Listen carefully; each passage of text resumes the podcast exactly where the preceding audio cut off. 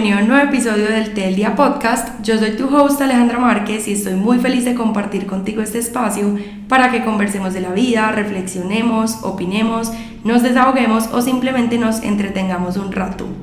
Hoy estoy con una invitada muy especial, Lauris, que nos va a contar un poquito sobre la codependencia, que es la adicción a las relaciones y cómo esto nos puede afectar. Entonces, Lauris, qué rico tenerte por acá, preséntate.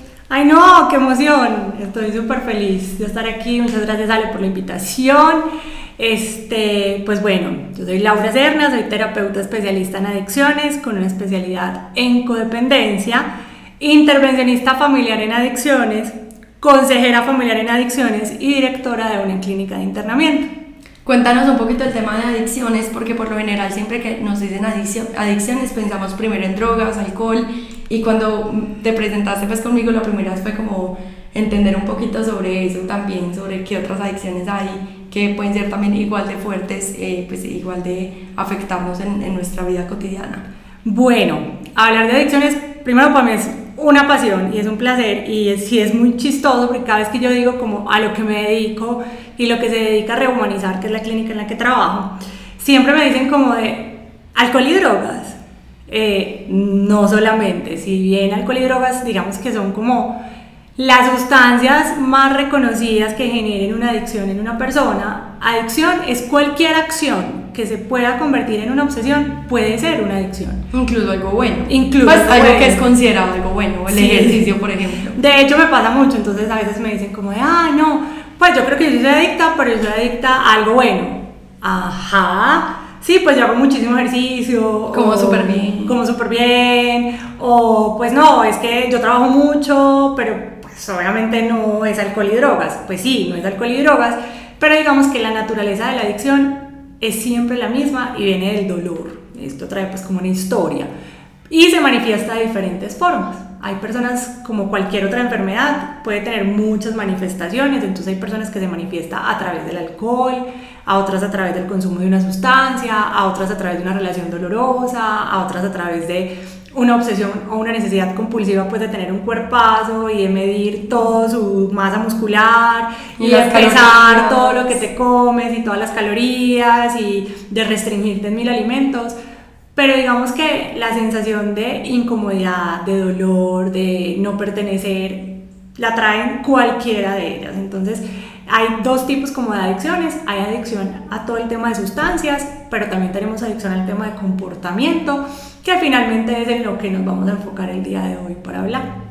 Súper, entonces cuéntanos un poquito del tema de las de comportamiento y cómo se relaciona con la codependencia que, que, vamos a enfocarnos más que todo en el podcast, en el episodio de hoy. Perfecto, entonces la, digamos que las adicciones a comportamiento son todas las que acabamos de mencionar, ¿no? el trabajo excesivo, el ejercicio excesivo, el cuidado excesivo de la alimentación, eh, las relaciones dolorosas. Eh, otro comportamiento puede ser el adicción al sufrimiento, a la victimización. Digamos que son muchas de esas y es todo lo que yo pueda sentir.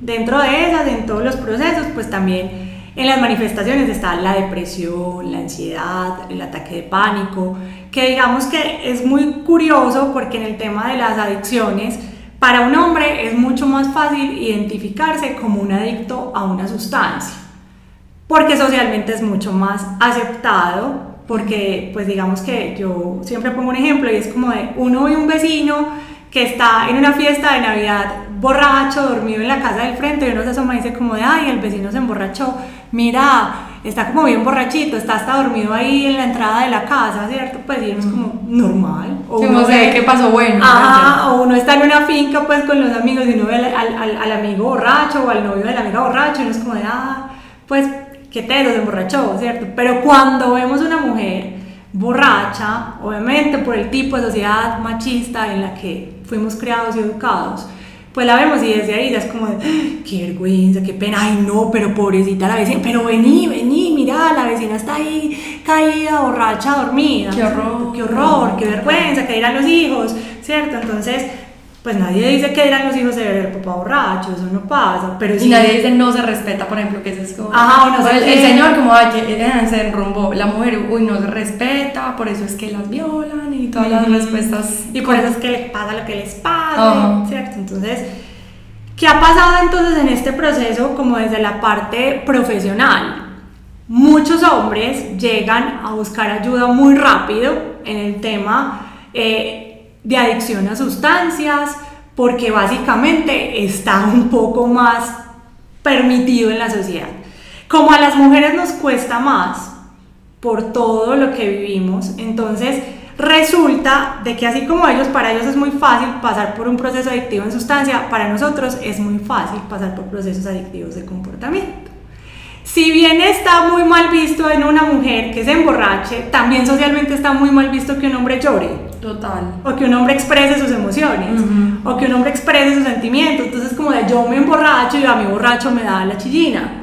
Pero una mujer, pues llora porque sí, ¿cierto? Una mujer llora porque está en su día 28, una mujer llora porque es que las mujeres somos muy dramáticas, las mujeres tenemos todo el permiso social de llorar. De hecho, nuestra, pues, volvemos a lo mismo, el tema social.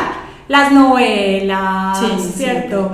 Eh, la sociedad, las mamás, llora, mi hija, llora, es que las mujeres lloramos. Sí, y un hombre llorando se ve como débil, lo marcan de gay, de todo, y es como, pues, porque, o sea, no, los hombres también lloran total, pero a las mujeres sí se les, como que se les permite que lloren y que sean sensibles y que tengan como las emociones más marcadas. Claro, entonces motivo por el cual en un grupo de sustancias vas a encontrar muchos hombres y en un grupo de comportamiento vas a encontrar muchas mujeres. Porque sí, para nosotras es mucho más fácil identificar esos dolores y esa sensibilidad o esa hipersensibilidad que tenemos a ciertas cosas que a los hombres les cuesta más. Entonces yo, por ejemplo, tengo mujeres, pacientes adictas a sustancia que son muy abiertas a trabajar sus emociones y entienden que sus emociones son como la base sólida de ese consumo y encuentro hombres adictos a sustancia que les cuesta mil tocar sus emociones. Entonces, digamos que desde la parte social hay ciertas manifestaciones y siempre cierta estructura a la hora de generar un diagnóstico en una adicción. Por eso, entonces, finalmente muchas mujeres en el diagnóstico pueden tener una adicción a un comportamiento, pero que su diagnóstico clínico sea depresión, ansiedad, ataques de pánico, esquizofrenia, eh, de hecho bipolaridad. Entonces, digamos que es muy teso porque somos muchas las que no hemos sido tratadas o las que no somos tratadas o las que simplemente nos dicen, pues vos tenés una depresión y la depresión es de por vida y solamente vas a poder estar medicada ya. O sea, se manifiesta como esas, esas enfermedades mentales y eso en esas adicciones. Exactamente. Y ahí lo que no se trata es como la raíz de por qué hay porque se sí. causa eso. Entonces, no, pues es que estás deprimida, pero pues normal, es que las mujeres estamos deprimidas, ¿cierto? Entonces, no, no, no, tengo una depre terrible, o sea, lo hemos también vuelto algo tan normal. Entonces, no, pues es que ah, me levanté súper deprimida, yo como tres días deprimida, entonces también es entender realmente de dónde viene, qué es realmente una depresión, qué es una tristeza, ¿cierto? Que es una tristeza que, que uno encuentra la razón de esa tristeza, que cada vez es más profunda, entonces vamos al psiquiatra y el psiquiatra nos dice, pues sí, tenés una depresión, ¿cierto? En diferentes escalas y te medicas. Y ya. Entonces, todas las, pues muchos pasamos como por sí, tengo este diagnóstico clínico y ya, y pare de contar. Entonces hemos podido darnos cuenta que todas estas manifestaciones ¿cierto?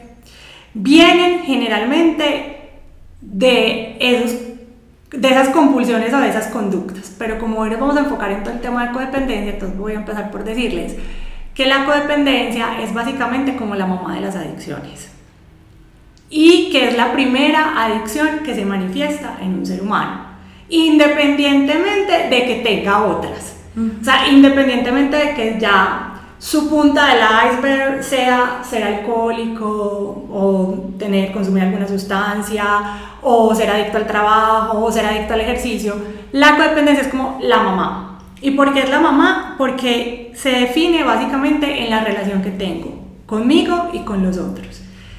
Y es una necesidad constante que tengo yo como ser humano de que me necesiten, de ser necesitada y de salvar la vida de otros. Y en ese orden de ideas es el valor que yo me doy como ser humano. Entonces, digamos que es muy teso porque se manifiesta en las relaciones. Entonces, de ahí viene pues un trabajo muy bacano que hemos empezado a hacer como muchas en redes, que tú haces parte pues como de, de ese grupo. Y es como, listo, vamos a trabajar la autoestima.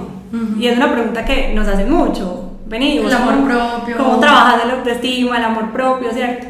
Pero si yo no entiendo que en mi ser hay una raíz más profunda, hay un dolor más profundo, hay una relación que yo no tuve con mi papá, o yo soy hija adulta de un papá alcohólico, de un papá adicto, o de una mamá eh, con un diagnóstico de depresión, o con una mamá que también trabajó mucho y no estuvo presente en casa, si yo no sé que todo eso viene y que lo que yo soy hoy en mi adultez viene de esa historia, pues básicamente cualquier cosa que nos vengan a enseñar va a ser como un pañito de agua tibia en una herida. Sí, como que es tapar con un dedo, o sea, realmente no llegar al, fondo del asunto, digamos, tengo dolor de cabeza, en vez de tomarme el Dolex para quitármelo, es que me está causando el dolor de cabeza, que eso pasa, digamos, con la alimentación yo como dulce me da dolor de cabeza, pues no es mi caso, pero digamos, si uno come dulce le da dolor de cabeza y uno no identifica que el dulce es el que le da dolor de cabeza, sigue tomando Dolex, pero le sigue dando dolor de cabeza en vez de decir qué es lo que me está, me,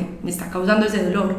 Entonces me imagino que es lo mismo, como ver de dónde viene eso para no seguir poniendo pañitos de agua tibia, para tratar de medio sanar, pero que siga ahí, sino como ir al, al fondo del asunto, como que a ver qué es lo que está pasando a la raíz, para poder desde la raíz sanar y, sanar, en este caso, por ejemplo, el niño, el niño interior que tenemos todos, el niño herido, que se habla mucho en, en, temas de terapias y cosas, el niño herido, que todas las cosas, las conductas y muchos de nuestros problemas de adultos vienen desde allá, del niño herido actuando ya como un adulto.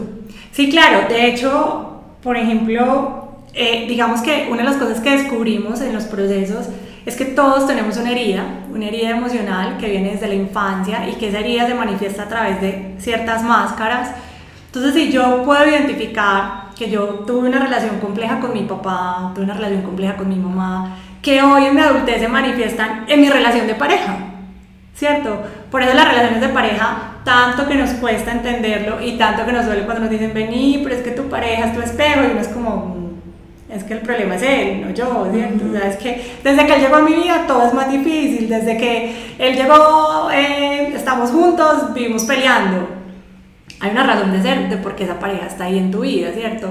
Por ejemplo, otra muy común es que siempre todos mis novios me dejan. A mí todos me dejan, o sea, o a mí todos me ponen los cachos. Y es que, vení, o sea, es entrar a ver por qué.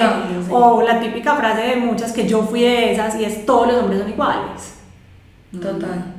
A ver, todos los que yo elijo son iguales, todos los hombres con los que porque yo tengo un patrón, porque yo tengo un patrón establecido, entonces digamos que todos tenemos un, como un checklist que es como inconsciente y uno muy consciente, ¿cierto? Entonces desde la parte consciente puedo decir, pues yo no voy a salir nunca con un man eh, mono porque yo soy pelirroja, blanca y a mí pues como que los monos no me gustan. O más bajito o más bajito que yo. Ajá. O, por ejemplo, eh, yo no voy a salir con un man que me hable mal, ¿cierto? Yo nunca voy a aceptar como ese maltrato de un grito.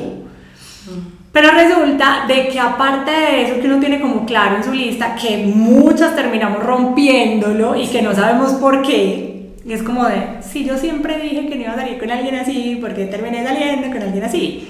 Entonces aparte de eso es como, hay otro que es como súper inconsciente que es inconsciente es la historia que traemos, que lo más teso de todo es que nosotros conocemos a todo el mundo menos a nosotros.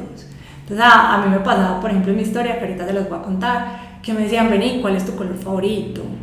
Y yo, pues azul, ¿no? Verde. Ah, cualquiera, el primero que vea por ahí. Vení, ¿cuál es tu comida favorita? Y yo, no, a mí me gustan varias, ¿cierto? Me gusta el sushi, me gusta la pasta, me gusta la carne pero de verdad, o sea, cuando yo empecé a hacerme estas preguntas de una forma muy consciente, Ale, yo no sabía. Ah, pero si me preguntaban cuál era el color favorito del novio.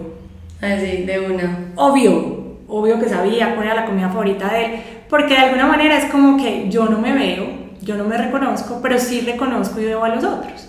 Entonces, en esa, en esa orden de ideas, nosotros los seres humanos como que creemos que estamos desconectados de nuestra historia. Es como de, ay, no, pues sí, eh, mi papá se fue, nos dejó chiquitos, pero pues no me importa, o sea, no pasa nada. Es como que a mí eso no me afectó. O sea, sí, la gente dice como que cero, eso, eso quedó en el pasado, a mí nunca me importó, y en verdad en el fondo sí hay el niño herido, abandonado. Por claro, hay una fractura, hay una fractura emocional muy fuerte. Y pues como todos sabemos, una fractura duele independientemente que haya sido hoy o que haya sido hace 20 años. Y si sana mal, o sea, las fracturas sí sanan solas, pero pueden sanar mal, entonces queda desviado el hueso, entonces camina mal y eso le puede pasar en la herida. Si no sana bien, si no se hizo la terapia o lo que sea correctamente. Claro, el adulto dice, no, yo estoy bien, pero en verdad puede que haya algo, como esas, esas personas que le dicen, ay, no, a mí me pegaron cuando yo era chiquito y yo estoy muy bien, pues ni tan bien, porque si te parece que está bien pegarle a los hijos, yo creería que no estás tan bien. o hay que revisar qué dices tú que estás bien y puede que hayan conductas que, que has normalizado que no sean normales. Entonces, si la gente que a veces cree que está bien y en verdad hay algo que no sanó y cree que lo normalizó, o sea, como que sí cree que está bien y no. De hecho, a mí me pasa mucho, es como, ay no, yo no tengo ninguna adicción. O sea, yo cero, yo cero adicciones, esa vaina no, pues cero. Y empezamos a hablar por cosas de la vida, ¿no? Y yo soy como, no, pues yo sí, pues yo soy súper celosa, o yo, yo no sé, o sea, yo, yo soy puro por amor, o yo no creo en los hombres, o yo hace rato dejé de creer, yo hace, yo hace rato no tengo una relación de pareja, pues porque no, qué pereza, y es como, ¿estás segura que no tenés nada? O sea, todo bien por allá. Sí, o la gente que digamos termina relaciones y dicen, ay no, nunca más en la vida que volver a tener novio, y uno ve que de verdad ninguna relación le felecha porque ya no, no como que también a, veces hay personas que se vuelven como medio adictas a la soltería.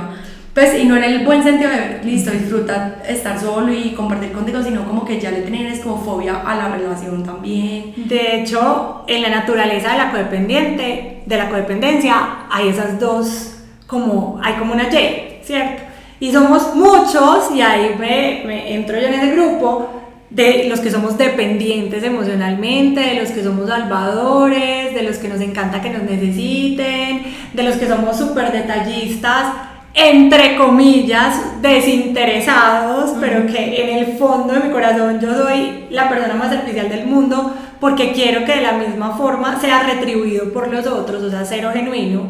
Los que controlamos para que los otros hagan lo que queremos, los que controlamos para que los otros nos quieran como nosotros queremos que nos quieran o hagan lo que nosotros queremos, pero está el otro grupo de los que tienen no miedo, vale, pavor a intimar, a un compromiso. al compromiso, temor a meterse a la relación, temor a, entregar su corazón, temor a, comprometerse, no solamente pues como, como tú ahorita que tienes tu anillo así para casarte y demás, sino, como de, sino de venir, o sea, tenemos una relación, pues yo construyamos algo juntos, ¿cierto? Tengamos un sueño juntos. Que son los que muchas veces también tienen autosabotaje en las relaciones, que aman a la persona con la que están, pero les da tanto miedo que ellos mismos se alejan porque esto no va a funcionar, entonces ellos mismos rompen la relación, autosabotaje, y ni siquiera es consciente muchas veces, o muchas de las personas que digamos son infieles y ponen cachos y todo, es por ese miedo como pues, eh, adentro del miedo al compromiso y están con otra persona porque se sienten como más,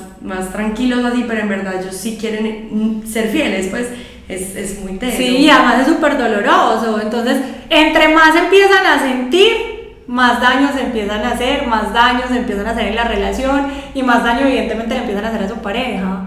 Entonces como de, yo no puedo sentir, yo no puedo sentir, o muchos dicen, vení, yo te amo, pero pues yo no estoy listo, ¿cierto? Yo no quiero, yo, o yo no quiero una relación de pareja, o sea, y ahí estamos nosotras en ese desconocimiento como de, hey, pues, y ahí, ahí, ahí, y él es como de, no, no, es que no quiero, y no ahí, ahí, ahí. Entonces es muy chévere porque hay muchas manifestaciones de la conducta adictiva dentro de lo que podemos hablar de codependencia.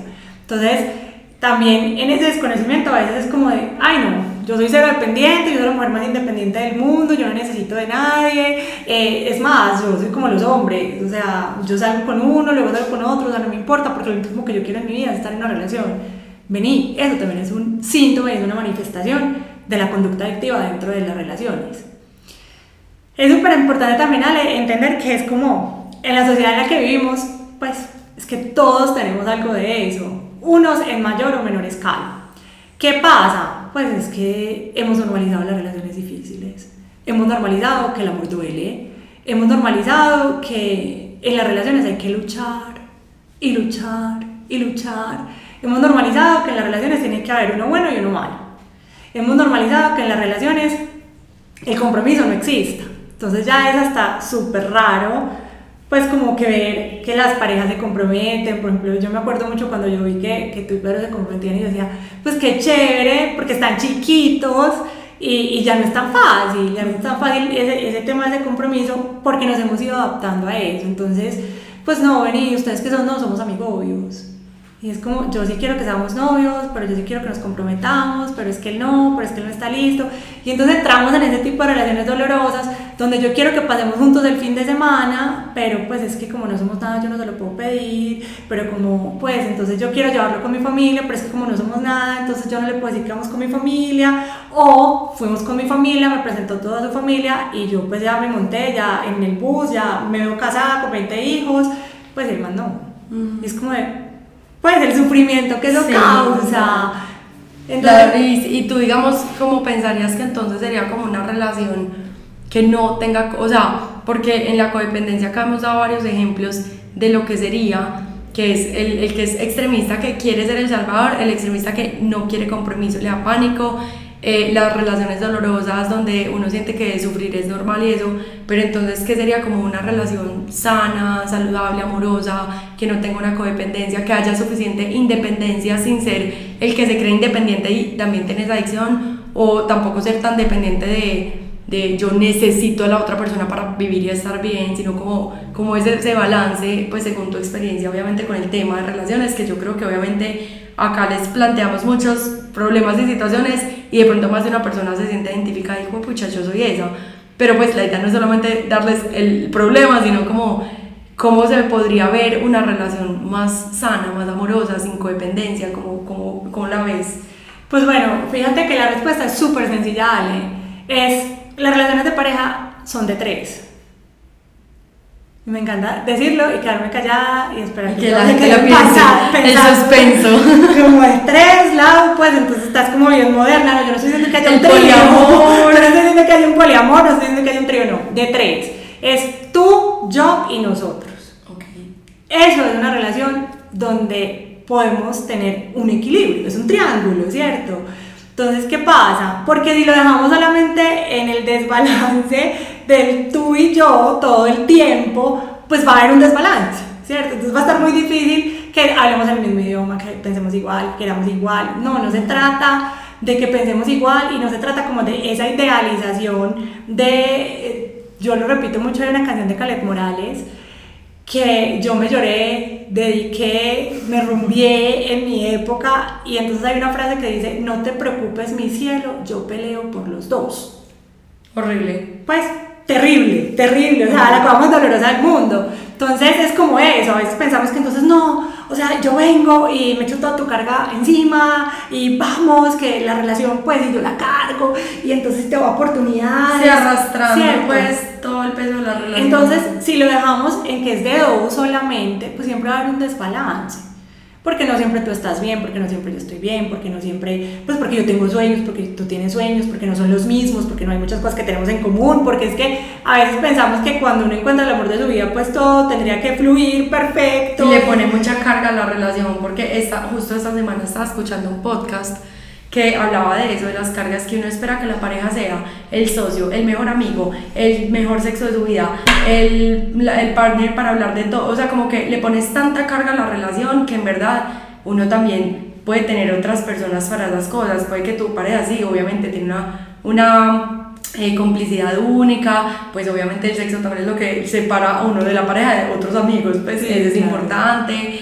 eh, muchos pues un futuro juntos que se proyecten, proyecto de vida, todo, pero, pero también hay cosas, digamos, puede que la pareja sea lo máximo, pero que no sea para trabajar, para el socio, no, puede que mi socio sea mi mejor amiga, y es más, puede que la mejor amiga sea lo máximo para rumbear, para hablar de temas importantes, pero que no sean buenas trabajando juntas, entonces busca una persona que ni siquiera es conocida, que simplemente uno sabe que es una persona juiciosa con la que quiero hacer negocios, entonces como que no ponerle tanta carga a la pareja, o sea, es una sola persona que está cargando con todas las expectativas de, de tus relaciones en uno, es súper difícil, o sea, es demasiado peso, entonces cuando esa persona no esté, ¿qué? ¿Qué pasa con todas esas expectativas que tenías? ¿Qué pasa con toda la carga que le pusiste?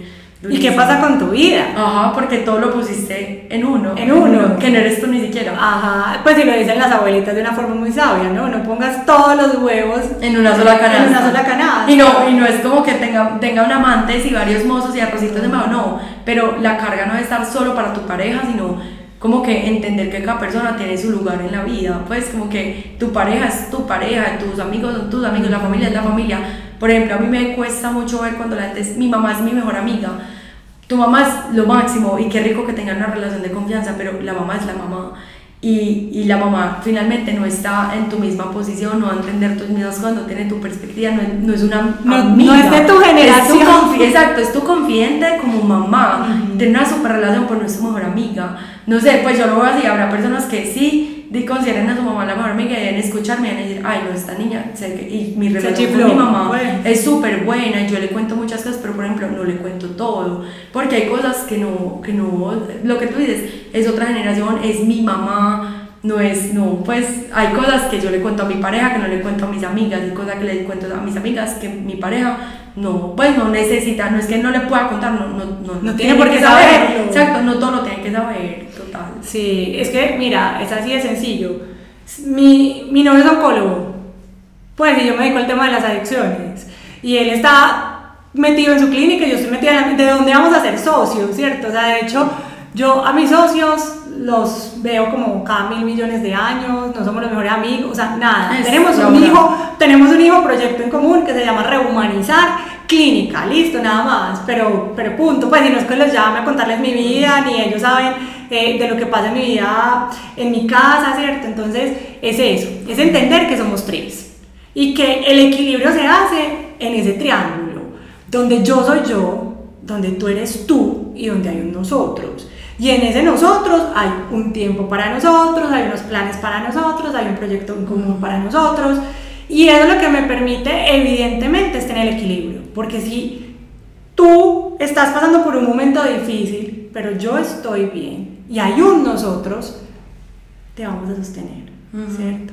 Si yo estoy pasando por un momento difícil y tú estás bien y estamos nosotros, ¿cierto? Uh -huh. Me van a sostener.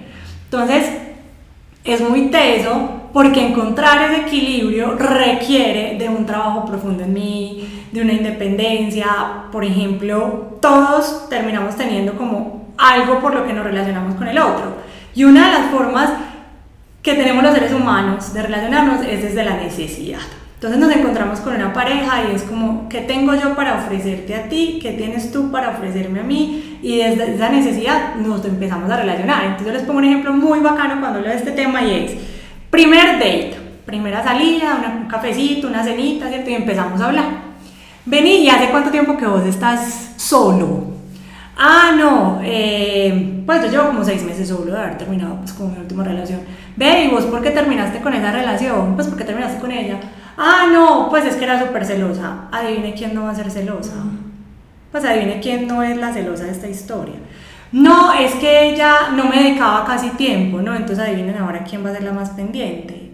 Y empezamos desde ahí a ver cómo nosotros le vamos a poder solucionar ciertas necesidades que él tiene para que entonces nosotros seamos una buena opción. Claro, como uno, uno vendiéndose al mercado, de, ah, no le gustan celosas, entonces yo no voy a ser celosa. Uh -huh. Ah, que no le guste, que no le gusta que ponga problema, yo no voy a poner problema. Claro, para que uno sí sea el que escoja. Claro, y aparte de eso, entonces, a mí no me gusta el fútbol, pero desde que empecé con él, ya soy súper futbolera, pues. Lo peor de todo, Ale, es que sí, yo al principio soy futbolera, pues iba al estadio, siempre, cada ocho días al estadio, al estadio, al estadio. Pero llega un momento en el que yo quiero que él haga algo por mí y a él no le nace. Y él dice, no, no quiero. Pero es que yo sí hago todo por ti, pero es que yo sí hago todo por ti, yo dejé mis amigas por ti, yo dejé mi familia por ti, yo, mis planes, solamente aquí se hacen los planes tuyos, vení, pero pues es que llevamos un año juntos y vos nunca has peleado por eso. Uh -huh. Pues Ni tampoco había sido como un, un inconveniente hasta ahora, o sea, ¿por qué me lo estás planteando ya en este punto? Pues... Pues porque en y realidad... yo nunca te lo pedí tampoco, me Ajá, la respuesta. Claro. Yo, yo, nunca te pedí que dejaras a tus amigas ni a tus planes, ni con tu, tú lo hiciste sola. Entonces ahí termina uno súper enojada en una pelea gigante, llamando a las amigas de no, es que queremos cosas diferentes, él no valora todo lo que yo hago por él. Si ven cuando les decía ahorita que muchas cosas de esas que hacemos por el otro no son genuinas. Es que es genuino cuando yo digo, ve, pues a mí no me gusta el fútbol, pero como vos sos un ser independiente, vos el domingo te vas a ver tu fútbol, que yo me quedo en la casa viendo televisión. Y de vez en cuando uno lo acompaña que le nace como, bueno, hoy pues vamos pues hoy a ver qué tal. puede que a uno en esa sí le termine gustando y uno se vuelva súper futbolero con la pareja porque encontraron algo en común. Pero si a uno, digamos, Pedro, mi, mi novio, él ama los aviones, pues volar, aeromodelismo y eso, a mí no me gusta. Y él va a volar, pues bueno, hace mucho no va como todos los domingos, pero él casi siempre era muy juicioso, todos los domingos iba a volar. Y yo a veces lo acompaño y a veces me da pereza. Y a veces como, ay, vete tú, yo me caca, pues prefiero quedarme así sea viendo series, haciendo pereza un domingo pero como que si nazca de un lugar genuino, como de yo quiero acompañarte a tus aviones y no recalcárselo después como el día de mañana, ah, yo te acompaño a los tú me tienes que, no me tienes, así, pues a mí me gusta acompañarte porque sé que para ti es importante y, valoro eso, pero qué rico que obviamente el día de mañana también para mí algo importante, él quiera acompañarme, no le toque, sino que él quiera acompañarme, entonces me parece bacano como el, lo de construir el tú, yo y nosotros, y justo esta semana Lauris, en otro podcast, yo amo los podcasts. yo también. Me estaba escuchando un podcast de, mm, eh, ella se llama Alejandra Freire. El podcast se llama Hecha de Estrellas, súper recomendado por si lo quieren escuchar. Y ella hablaba con el novio de, una, de la relación de ella y todo, cómo funcionan las cosas. Y hablaba sobre eh, que en la relación se tienen que construir, creo que son como cuatro, bueno, no sé, son varios aspectos. Uno es yo, o sea, Alejandra, con su, consigo misma, sola. Alejandra social sin el novio. Alejandra social con el novio. Y lo mismo, el novio solo, el novio social sin Alejandra, el novio social con Alejandra. Y eso ayuda a que no tenga tiempo. Ah, bueno, y los dos juntos, sin, sin, sin nada. Entonces, eso ayuda a que uno tenga claro su tiempo solo para uno, su dependencia normal eh, cuando es yo con mis amigas, pero no está Pedro invitado porque no, porque es mi plan con mis amigas. Pero es el plan con tus amigas sin estar pegada del celular. Eso no, total, no sabes, es como mi plan con mis amigas. Ya tuve mi plan sola, ya tuve mi plan con mis amigas. Ahora tengo el plan que es juntos con familia y con Pedro o con otras, otras amigas y sus novios están, está involucrado Pedro. Y tengo mi plan que es solo con Pedro, por ejemplo, vamos a cine, tiempo de calidad, solo los dos. Esos son como los cuatro aspectos míos y los de lo mismo. El solo, el solo con sus amigos, el conmigo y sus amigos y las novias de sus amigos como más social y el conmigo, solo los dos. Entonces es súper bacano porque cuando se supone que cuando uno llega a ese equilibrio de todos esos aspectos de la vida, ya logra hacer el equilibrio para la relación. Y vamos con lo que tú dices del nosotros, pues. ¿Sabes qué, Ale? Yo a eso le sumaría la independencia económica. Vos no te alcanzás a imaginar lo que esclaviza en una relación de pareja esa independencia económica.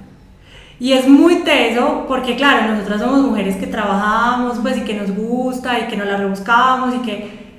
Pero hay como, sobre todo en la época como de nuestras mamás y todo este tema, donde con muchas de mis pacientes yo hablo y me dice, pues es que él mantiene la casa y él paga todo, y mis hijos, o si yo me termino con él pues ya no voy a poder viajar, o si yo termino con este novio pues ya no va a tener la calidad de vida que él me puede dar.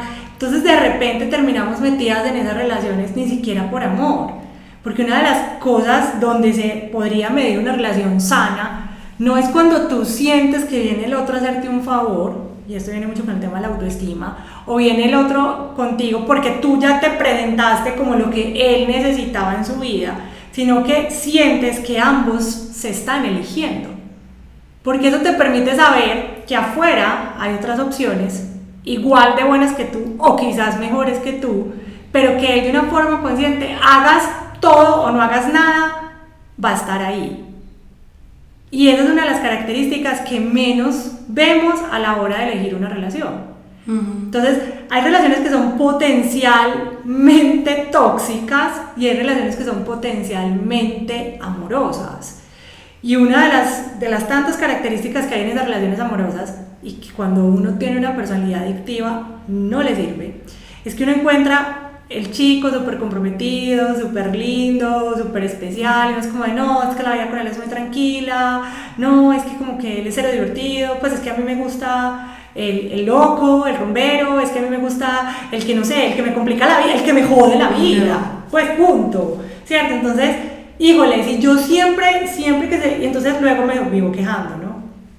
Porque es que eh, yo sé, yo siempre tengo que estarlo cuidando, eh, a él le encanta salir, tiene muchas amigas, no sé qué venir, pero pues es que lo escogiste.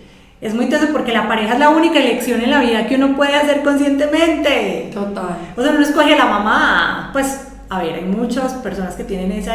Pero no, esa digamos en la, en la, pero en el digamos plano que en este terrenal, plano sí. terrenal psicológico, yo no, pues si yo hubiera podido escoger mi mamá, creo que todas, en algún momento de la vida, si hubiéramos podido escoger a la mamá, no hubiéramos escogido la que tenemos. O sea, hoy en la madurez la amamos y lo que sea, pero creo que en algún momento de la vida hubiéramos dicho, como yo hubiera preferido que hubiera sido mi tía. Sí, o en, vecina". en una pelea y uno, ay, ¿por qué mi mamá no pudo ser otra? Pues Ajá. Entonces, pues no, no elegimos a los hermanos. sí, obviamente uno hubiera querido nacer en la familia de las Kardashians con un millón de dólares en la cuenta, pero pues Total, Pero cada quien, mentiras. Con los amigos de las Stormy, pues obvio, no, pero... Mentiras, pero sí, sí, entiendo pues el punto de, pues que uno obviamente no escoge a los papás, no escoge a la, a la familia de sangre por lo menos, pues Pues, pero es, es- tenés la posibilidad de escoger a tu compañero de vida, ¿cierto? A, a, a tu amigo, porque es que cuando tú ya ves esas parejas que llevan 40, 50 años juntos, ves a tus abuelitos, ves a tus papás, mis papás llevan 43 años, híjole, ya no lo sostiene el amor. Lo sostiene la amistad, lo sostiene eh, el querer terminar sus últimos años juntos. Entonces, si bien tu, tu pareja no necesariamente tiene que ser tu mejor amigo, aunque sería muy chévere y sería lo ideal, eh, en muchos aspectos, volvemos a lo que decía Ale ahorita que me parece muy chévere, si bien no es necesario, pero pues por lo menos que no sea el que me quite la paz, que no sea con el que tengo que ir peleando, ¿cierto? Total. Sino que, que sea como para mí también un, un refugio. que sea, yo creo que sí lo sostiene el amor, pero es un amor muy diferente, no es un amor de, de enamoramiento, o sea, digamos, mucha gente, el consejo de las abuelas, que es muy sabio, es no te cases enamorado, Ujú. porque es que el enamoramiento se va así, o sea, y el enamoramiento es que es como esa etapa de luna miel, que todo es bueno, todo está bien, Pedro y yo llevamos siete años prácticamente, pues con una ruptura in, in between, pero quién cuenta, pero en verdad, pues llevamos mucho tiempo, nos conocemos mucho, como que ya ese enamoramiento de que todo es perfecto pasó, o sea, nosotros de verdad lo que estamos construyendo es como un amor más sólido, como que para afrontar problemas, obstáculos, que sabemos cómo es el otro en situaciones estresantes,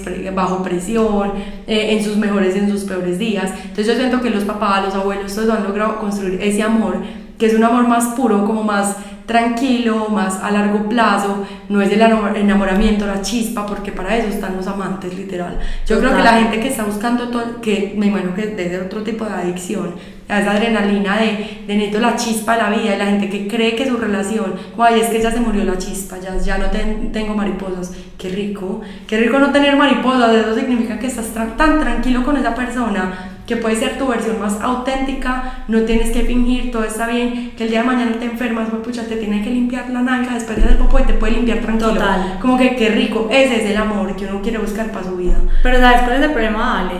Que es que como somos hijos del caos y nos encanta el caos, Total.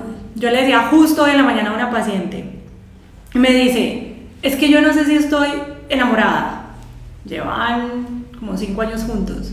Y de hecho, pues están pensando en si se van o no se van a vivir juntos. Dice, es que yo no sé si yo estoy enamorada. Y yo le dije, pero ¿por qué lo estás dudando? Y me dijo, porque no siento nada.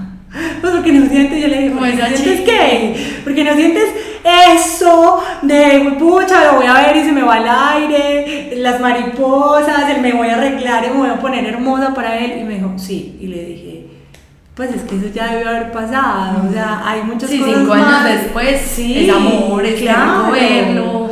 Además que el amor es amor, lo que cambia son las profundidades del amor, por ejemplo. O el tipo de amor, no es Una- un amor de chispa con alguien que lleva seis meses al amor que le tienes a una persona con la que llevas 10 años. Pues Y fíjate que, por ejemplo, yo he escuchado mucho la frase de cuando una mujer está en embarazo y le dicen, vas a conocer el verdadero amor. Y es como, no, vas a conocer una nueva profundidad del amor. y una nueva versión Total. Pero amor es amor, o sea, yo a mis amigas les digo que las amo, o sea, yo hablo con mis amigas como te amo mucho, o sea, porque son diferentes profundidades y en las profundidades del amor pues uno explora la que siente por su perro, que eso es una cosa, Total. pero la que siente por el novio, la que siente por la mamá, la que siente por el papá. Entonces, el tema es que cuando venimos del tipo de familias de las que venimos, donde hablamos ahorita de ese papá adicto, de ese papá que no estuvo presente, de esa mamá súper brava, de esa mamá que pegó, pues, y que pensaba que el golpe y la correa eran la forma de educar, que nuestra generación pasó, pasamos muchas por ahí, de una mamá muy presente, quizás físicamente, pero no emocionalmente, pues básicamente tenemos una distorsión completa de lo que realmente es el amor. Y en esa distorsión que tenemos, el amor tranquilo es un amor que nos hace dudar y nos asusta. Entonces como de, no, yo creo que yo no siento nada por él, yo me voy a separar. Otro de los retos tensos que tiene una relación de pareja es que las parejas se conectan de dos formas.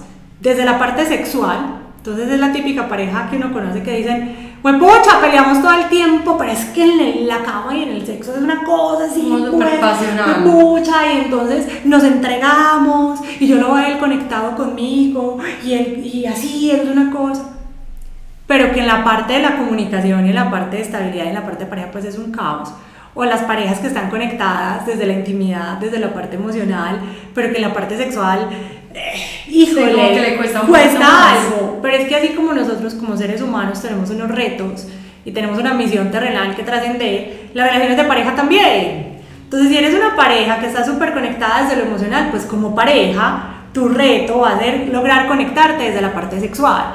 Y si eres una pareja que conectas muy bien desde la sexualidad, pues vas a tocar, trabajarle un poquito más para poder llegar a la intimidad y poder llegar a intimar a esa profundidad de llegar al amor. Entonces, todas las parejas tenemos un reto, siempre. Y es muy chévere porque cuando yo me conozco, hace poquito me decía una paciente también, me decía Lau, es que pues yo me quiero divorciar porque nosotros ya no tenemos vida sexual. Y le decía, vení, pues entonces ya, y yo, yo como que ya pues, estoy poniendo mis ojos en otro lado y como que, y ya como que yo quiero, yo me arreglo y ya como que no me dice, estás hermosa, pues, y yo le digo, ok, y tú estás esperando que alguien más te lo diga. O sea, y, tú crees que entonces una nueva persona te lo va a decir. ¿Y qué va a pasar cuando pase mucho tiempo y ya no te lo diga? Vas a ir a buscar a otra persona. ¿Y qué va a pasar cuando pase mucho tiempo y no te lo diga? Vení, ¿por qué no vamos un poquito más profundo y revisamos cuál es tu necesidad de que alguien afuera te diga que estás hermosa? ¿Cuál es tu necesidad de pedirle y exigirle a tu pareja que tengan una sexualidad súper cool? Ya vos te exploraste. O sea, vos ya te has tocado, ya sabes cómo, cómo disfrutas tu sexualidad, ya te, te disfrutas vos misma. Porque es que el reto teso vale ese, es llegar a ese equilibrio donde yo tengo la capacidad de darme todo y decido de una forma muy consciente compartirme con él. Y la comunicación también yo creo que es fundamental, pues porque espera, la, digamos, pues no sé si sea el caso, pero muchas veces es que no me dice y no me dice, no hay que, pero le has dicho, o sea, tú le has dicho que quieres trabajar la parte sexual, no, pues porque él, él tiene que verlo, no, nadie es adivino, entonces como que también comunicarse, yo creo que también la base más importante, más que el amor, más de lo que sea, en una pareja es la comunicación. Total. Uno hablar todo súper bien, ser súper claro, no esperar que el otro sepa y no suponer que el otro tiene, o sea, el otro no tiene por qué saber cómo te estás sintiendo. Pues llevo bravo una semana y no se ha dado cuenta, pues entonces dile que estás bravo, dile por qué. Porque uno es puro como mujer que está bravo, tú sabes qué hiciste. No, él no sabe, o sea, si supiera no estaría preguntando. ¿O qué tienes? Nada. Ah, bueno. Pues le dije que nada y se quedó bravo y se quedó como si nada. Pues, pero si no le dijiste, entonces como que comunicar también todo súper bien. Sí, pero el tema de comunicar, Ale, es preguntarnos si a mí me enseñaron a comunicar. ¿Cierto? Entonces, si yo cuando estaba chiquita y le decía a mi mamá, mamá, me dejas ir a tal lado, y me decía, no, ¿y por qué no? Pues porque dije que no, yo soy tu mamá. Uf, esa respuesta. Mm, pues, o sea, estaría ideal que me digan, no, hija, porque pues los amigos que van a ir no, me, gustan, no me gustan, de pronto te pasa algo, pues, o está muy tarde y no me gusta. Exacto, pero no, porque yo soy tu mamá, entonces, ¿qué te están diciendo? Pues cállate, ¿cierto? Pues te están diciendo porque hay gente que tiene autoridad para decirte que no hay punto. Entonces uno grande va a decir porque no hay punto o porque sí y ya. O se queda callado, pues. O como para mí, mi, mi, mi, pareja, si yo tengo un tema ahí de autoestima, mi pareja está arriba de mí, mi pareja es una autoridad. Y en ese orden de ideas, pues yo contra una autoridad no peleo, ¿cierto? Que pasa muchísimo, pasa muchísimo ver esa pareja como la autoridad. Entonces, como ve y esta desde que se consiguió el novio ya no la volvimos a ver. Y es como, pues sí, es que pues ya paso todo el tiempo con él, pero es que salir ya se me complica y, y cada vez que le, digo que voy con usted pues me pone problema. Entonces, vení, vámonos hasta atrás. ¿Por qué permites que tu pareja te ponga problema para salir con tus amigas? Pues porque es que yo no tuve papá, o mi papá estuvo súper ausente, o yo fuimos muchos hermanos y pues como que ahí estábamos todos y entonces siempre tuve en mi ser una necesidad de una figura masculina, que aparte de masculina, de una figura de autoridad paterna. Y entonces, ¿en qué se convierte mi pareja? En ese papá. En ese papá. Pero lo peor de todo es que si realmente se logra tener una relación tan paternal, tan hija-papá, pues ¿quién también quiere tener relaciones sexuales con la hija? Total.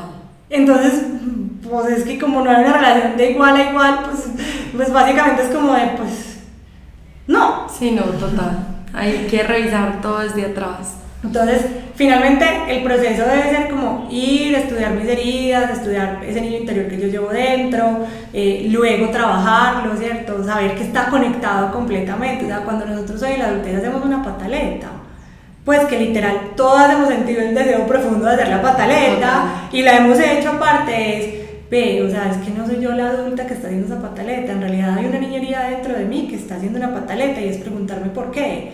Cuando yo voy y pido atención a gritos, a mis amigas, a mi pareja, a mis hijos, pues básicamente es revisar por qué estás haciendo una pataleta, ¿cierto?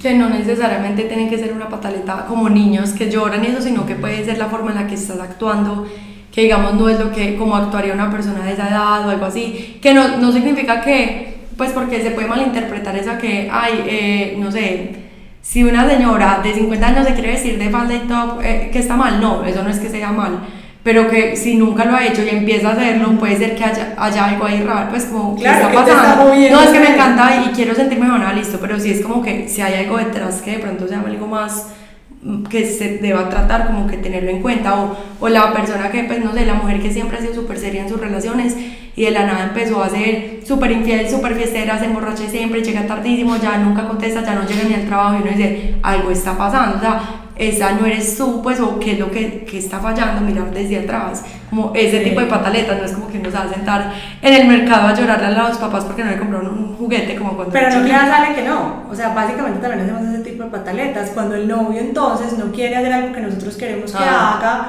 y nosotros empezamos a, a y empezamos a pelearles, a manipularlos, y no, y es que tú nunca haces lo que yo quiero, y tú no me das gusto, y tú, o sea, es igual, somos las niñas al lado del papá y la mamá diciéndole, cómprame el juguete, y al novio le estamos diciendo, haz por favor lo que yo quiero. Entonces, miren, la manifestación es muy bacana, porque una de las cosas más tensas que tenemos todos los que tratamos la parte de la salud mental, es que la gente no consulta. Entonces a vos te duele una muela y vos vas al odontólogo. A vos te duele la cabeza y vas al neurólogo. A vos te da algo y siempre tenés un especialista al que puedes asistir. Pero híjole, vos tenés tu vida emocional hecha cuadritos y vos no consultabas. Total. La gente no, yo creo que hay un tabú muy grande todavía en el tema de ir a terapia. Pero es algo que esta generación se ha encargado de normalizar más y a mí me encanta eso. O sea, como que ya tú le preguntas a muchas personas y ya muchas tienen psicólogos, ya muchos están tratando porque quieren no cometer los errores que cometían sus papás eh, o de pronto se dieron cuenta que hay algo que no está como bien en ellos y quieren ver de dónde viene y siento que eso es ha sido algo muy poderoso de esta generación, pues como que han sentido esa necesidad de acudir a terapia, decir, así como lo que tú dices, así como me duele la muela y voy al, al odontólogo, también tengo que sanar cosas de mi pasado, cosas de mi presente, mis actitudes, mis emociones, gestionarlas, todo y la terapia. Sí, la terapia. O sea, y es muy chévere porque también es importante que vayamos donde profesionales. Total. O sea, porque yo puedo entender y, y, me encanta que, que, pues que ya tengamos muchas personas que hablen de esto, pero son temas de verdad muy profundos, temas muy complejos que no cualquiera te puede acompañar en ese proceso. A mí, por ejemplo, desde mi experiencia profesional, me ha pasado que me llega un adicto al alcohol pues, o a cualquier sustancia, voy a poner especialmente el alcohol, y me dice, pues es que yo fui al psicólogo y el psicólogo me dijo que si yo tomaba mucho, tomara poquito. Es como, híjole. O sea, no, no busquemos especialistas, ¿cierto? Busquemos personas que sean especialistas realmente en esa necesidad que tenemos. Porque así como los psicólogos, los médicos se especializan en cosas, los psicólogos, los terapeutas, ¿cierto? Nos especializamos en cosas. O sea, no importa si vas a un coach, no importa si vas a un psicólogo, no importa si vas a un psiquiatra, pero que a donde vayas sea una persona que conozca muy bien del tema por el cual tú estás consultando. Total. Ahora, les quiero contar como un poquito mi historia, porque básicamente es como, ¿por qué yo termino aquí hablando de esto? No crean que hoy que tengo una relación de pareja súper bonita, o hoy que les digo que hago mil cosas y que soy directora de una clínica, pues fue simplemente porque yo siempre fui una niña feliz y todo se me dio así de la manera más fácil, ¿no? Em, de hecho me encanta porque me encanta cuando tocan temas, por ejemplo, como los de los trastornos alimenticios, porque básicamente desde ahí empezó mi historia. O sea, yo a los 13 años eh, tengo un diagnóstico de anorexia. Y mis papás, nosotros somos de un pueblo, y mis papás dicen como de, ay, pues qué vergüenza, que va a decir todo el mundo, como así que esta niña con anorexia, que aguanta hambre. Eh, y mis papás en una forma muy amorosa, pues como que me lograron recuperar desde la parte física. Pero la parte emocional nunca se tocó, ¿cierto? Entonces yo paso por esa parte emocional, empiezo a tener una relación con un novio con el que duré 10 años, dolorosísima, donde siempre fue una relación pues como de mucha sumisión. Eh, Luego paso de ahí, pues en mi época de la rumba, más tesa, del universo entero, pues, que yo, mejor dicho, salía todos los fines de semana, salía dos, tres días del fin de semana.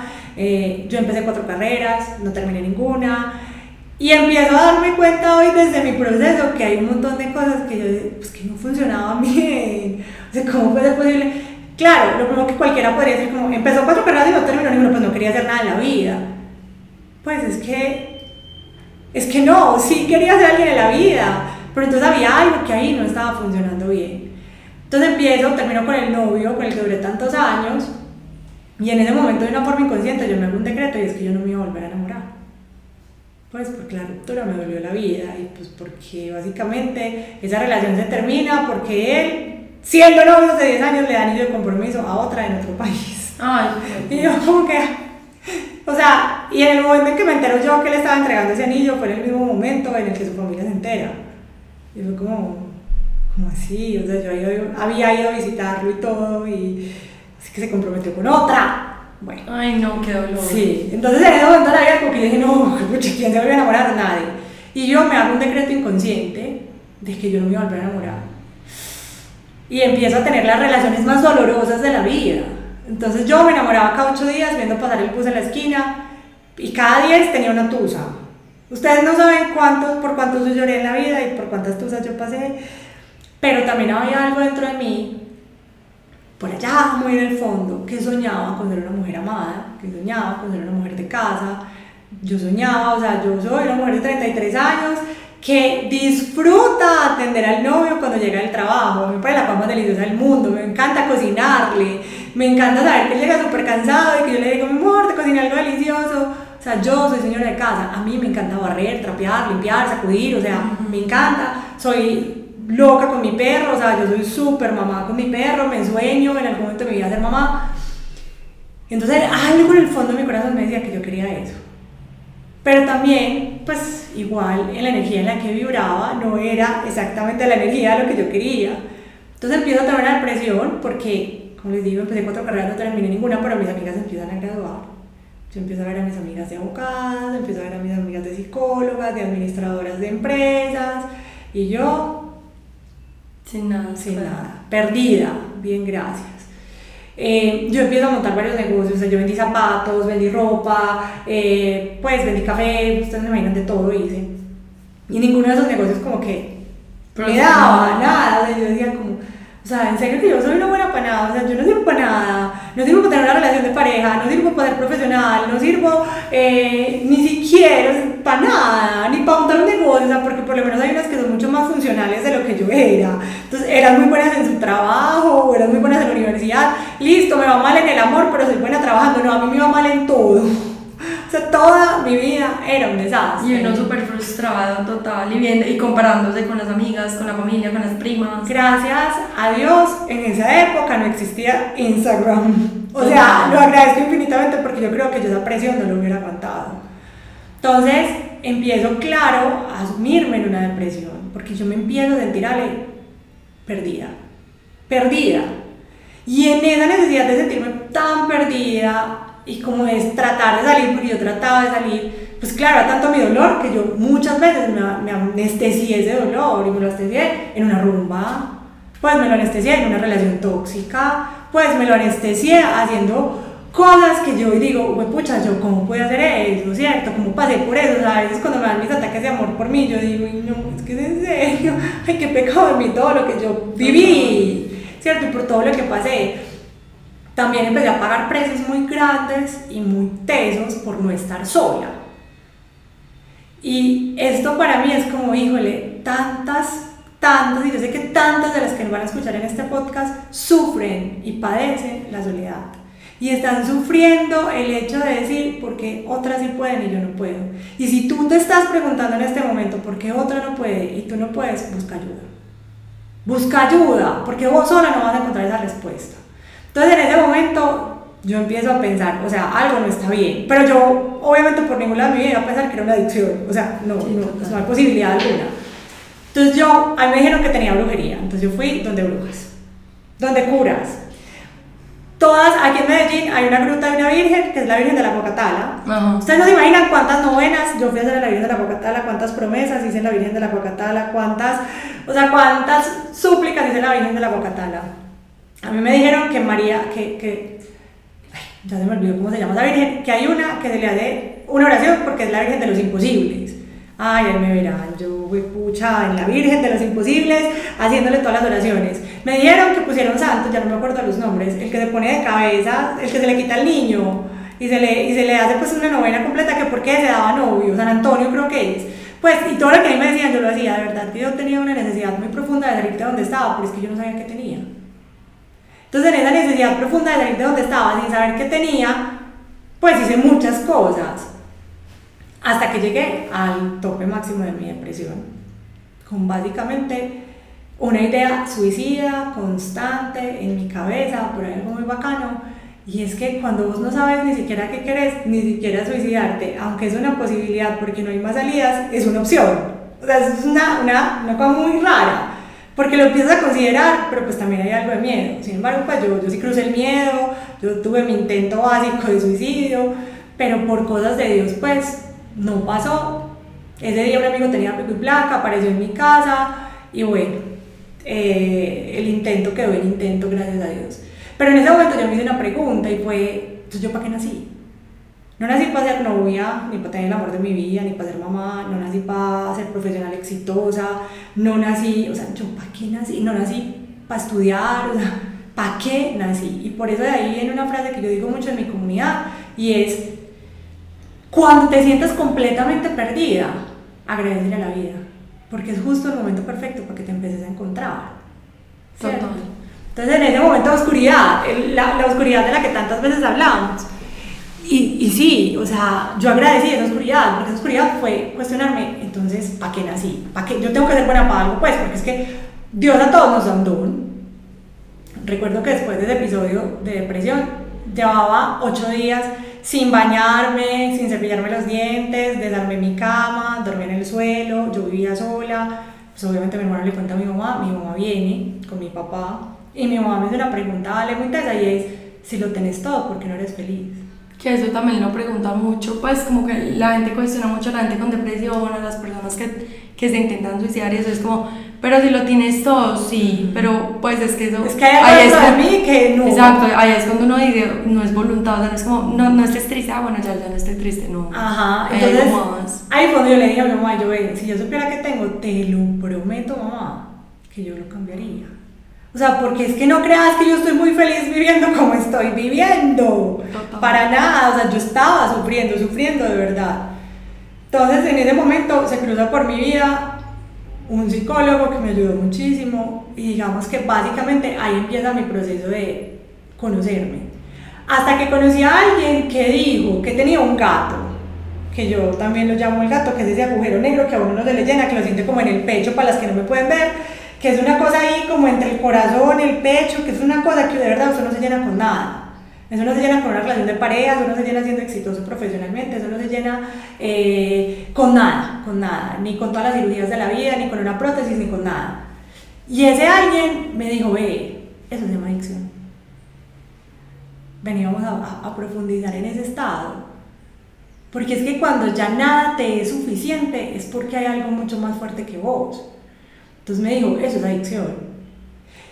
Y hoy esa adicción tiene un nombre, pues, esa adicción hoy se llama codependencia, claro, era una necesidad profunda de que alguien de allá afuera, ya fuera mi pareja, una amiga, eh, un novio, mis papás, eh, llenaran un vacío que yo tenía por dentro, que busqué llenarlo con muchas cosas, con rumba, con relaciones difíciles.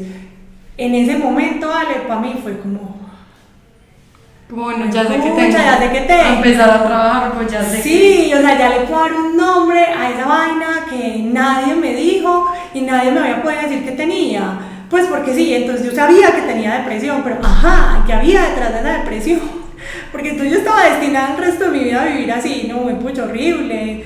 Yo estaba destinada el resto de mi vida, claro que yo pasé por ataques de ansiedad, por ataques de pánico, obviamente por depresiones muy profundas, unas veces medicada, otras veces no tengo diagnóstico de déficit de atención con hiperactividad, pues no tratada, aparte que mamá, si ustedes tienen un hijo con ese diagnóstico, por favor trátenlo, porque ese es uno de los diagnósticos más especiales que tenemos a la hora de trabajar con un adicto, un déficit de atención no atendido. Entonces ahí pues como pausa publicitaria. Entonces, en de ideas a mí me dijeron, vos tenés una puedo poner nombre a esta vaina, esto se llama adicción, o sea, pero vení, yo no soy marihuanera, yo, vení, yo no soy pues la vieja que rompea cacho de días y se emborracha todos los fines de semana, mentira, sí, sí era, pero pues no, o sea, yo no era como lo que uno se imagina que es un alcohólico, que aquí voy a hacer también otro paréntesis pues, que un alcohólico puede ser una persona que se emborracha una vez al año, pero que tenga, que, que su borrachera le genere problemas.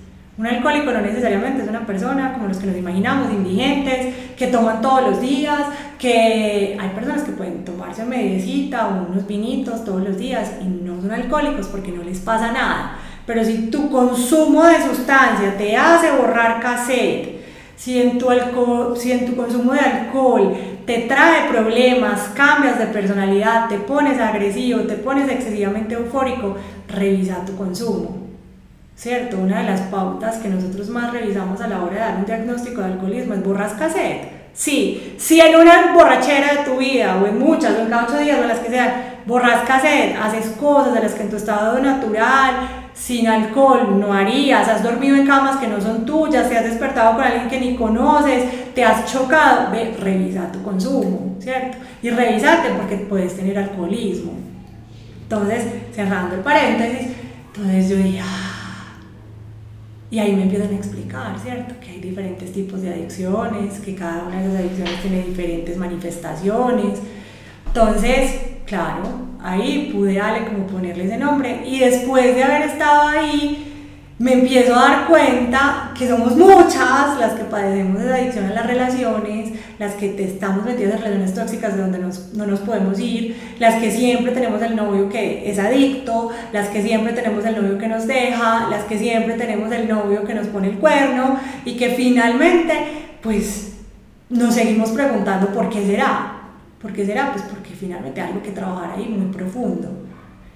Entonces, de ahí es donde ya, después de haber hecho mi proceso personal, yo dije, wow, no solamente encontré la respuesta de lo que tenía, sino que encontré mi pasión.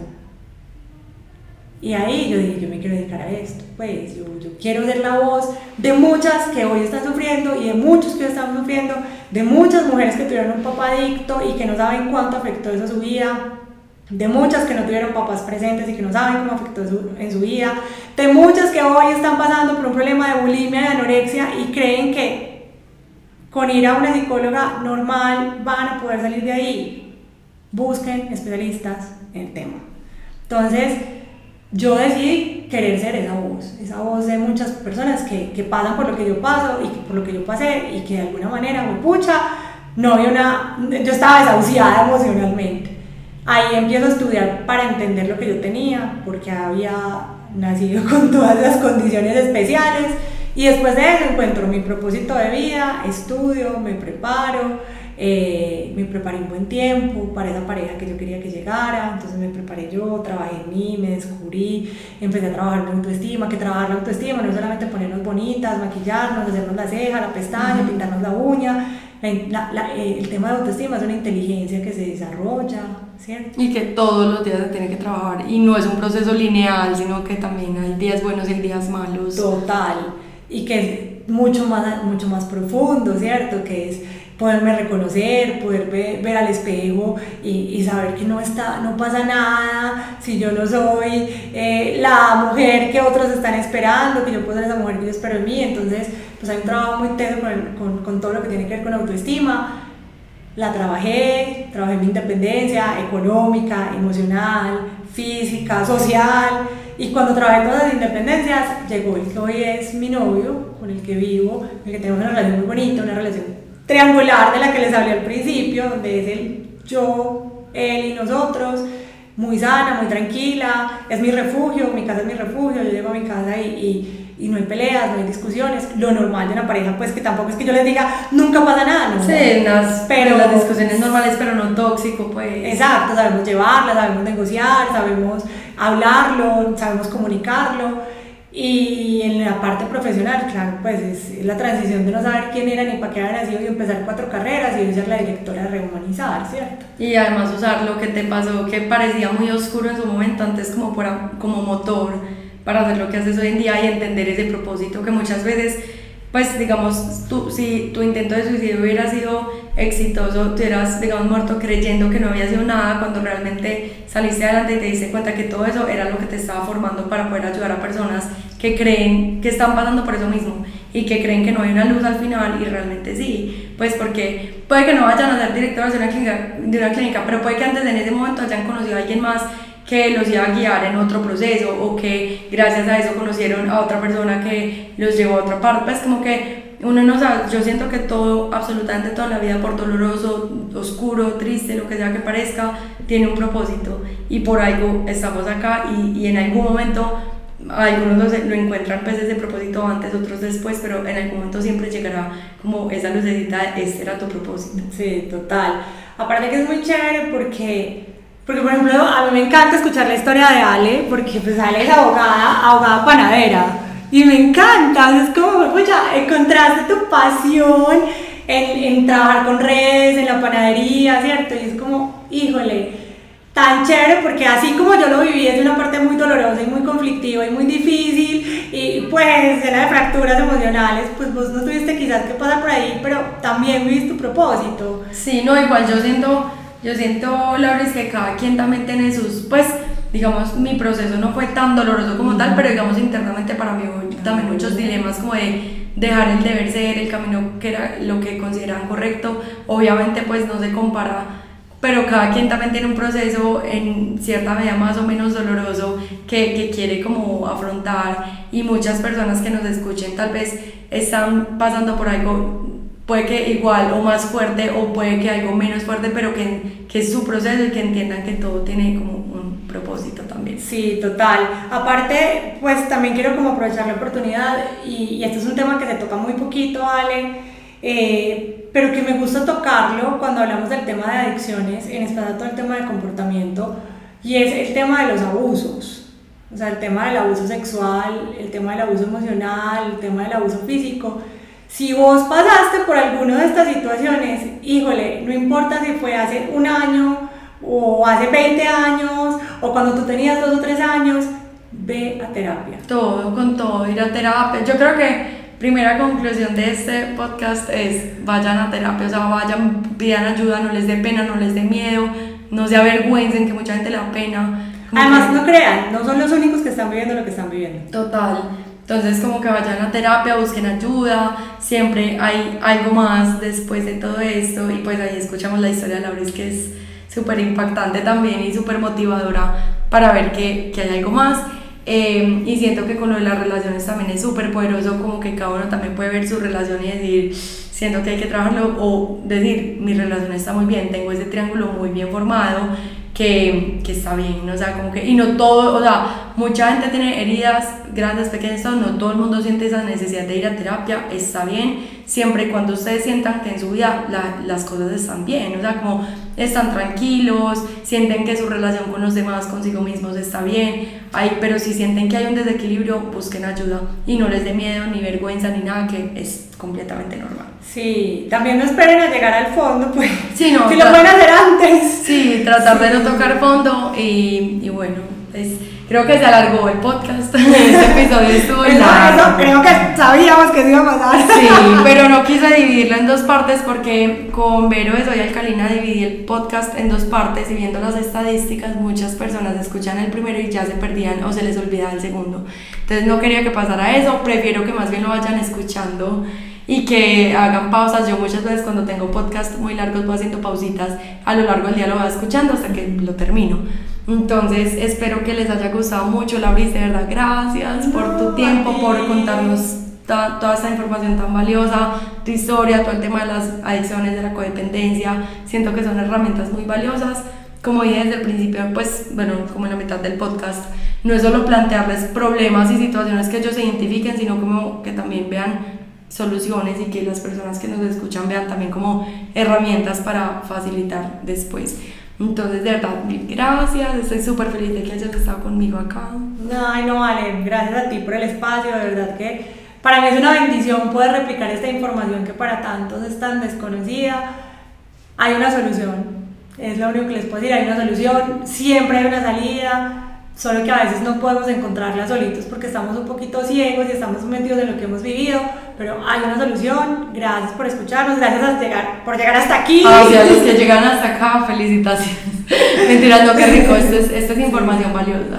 Entonces, Les mando un abrazo a todos. Nos escuchamos en una próxima ocasión. Yo creo que es más todas. Mi público es muy femenino. Sí, de hecho yo también mis compartires y el público al que yo me enfoco es muy Casi todo muy femenino, pero igual a, a todos y todas. Eh, nos vemos, en, nos escuchamos en una próxima ocasión. Chao.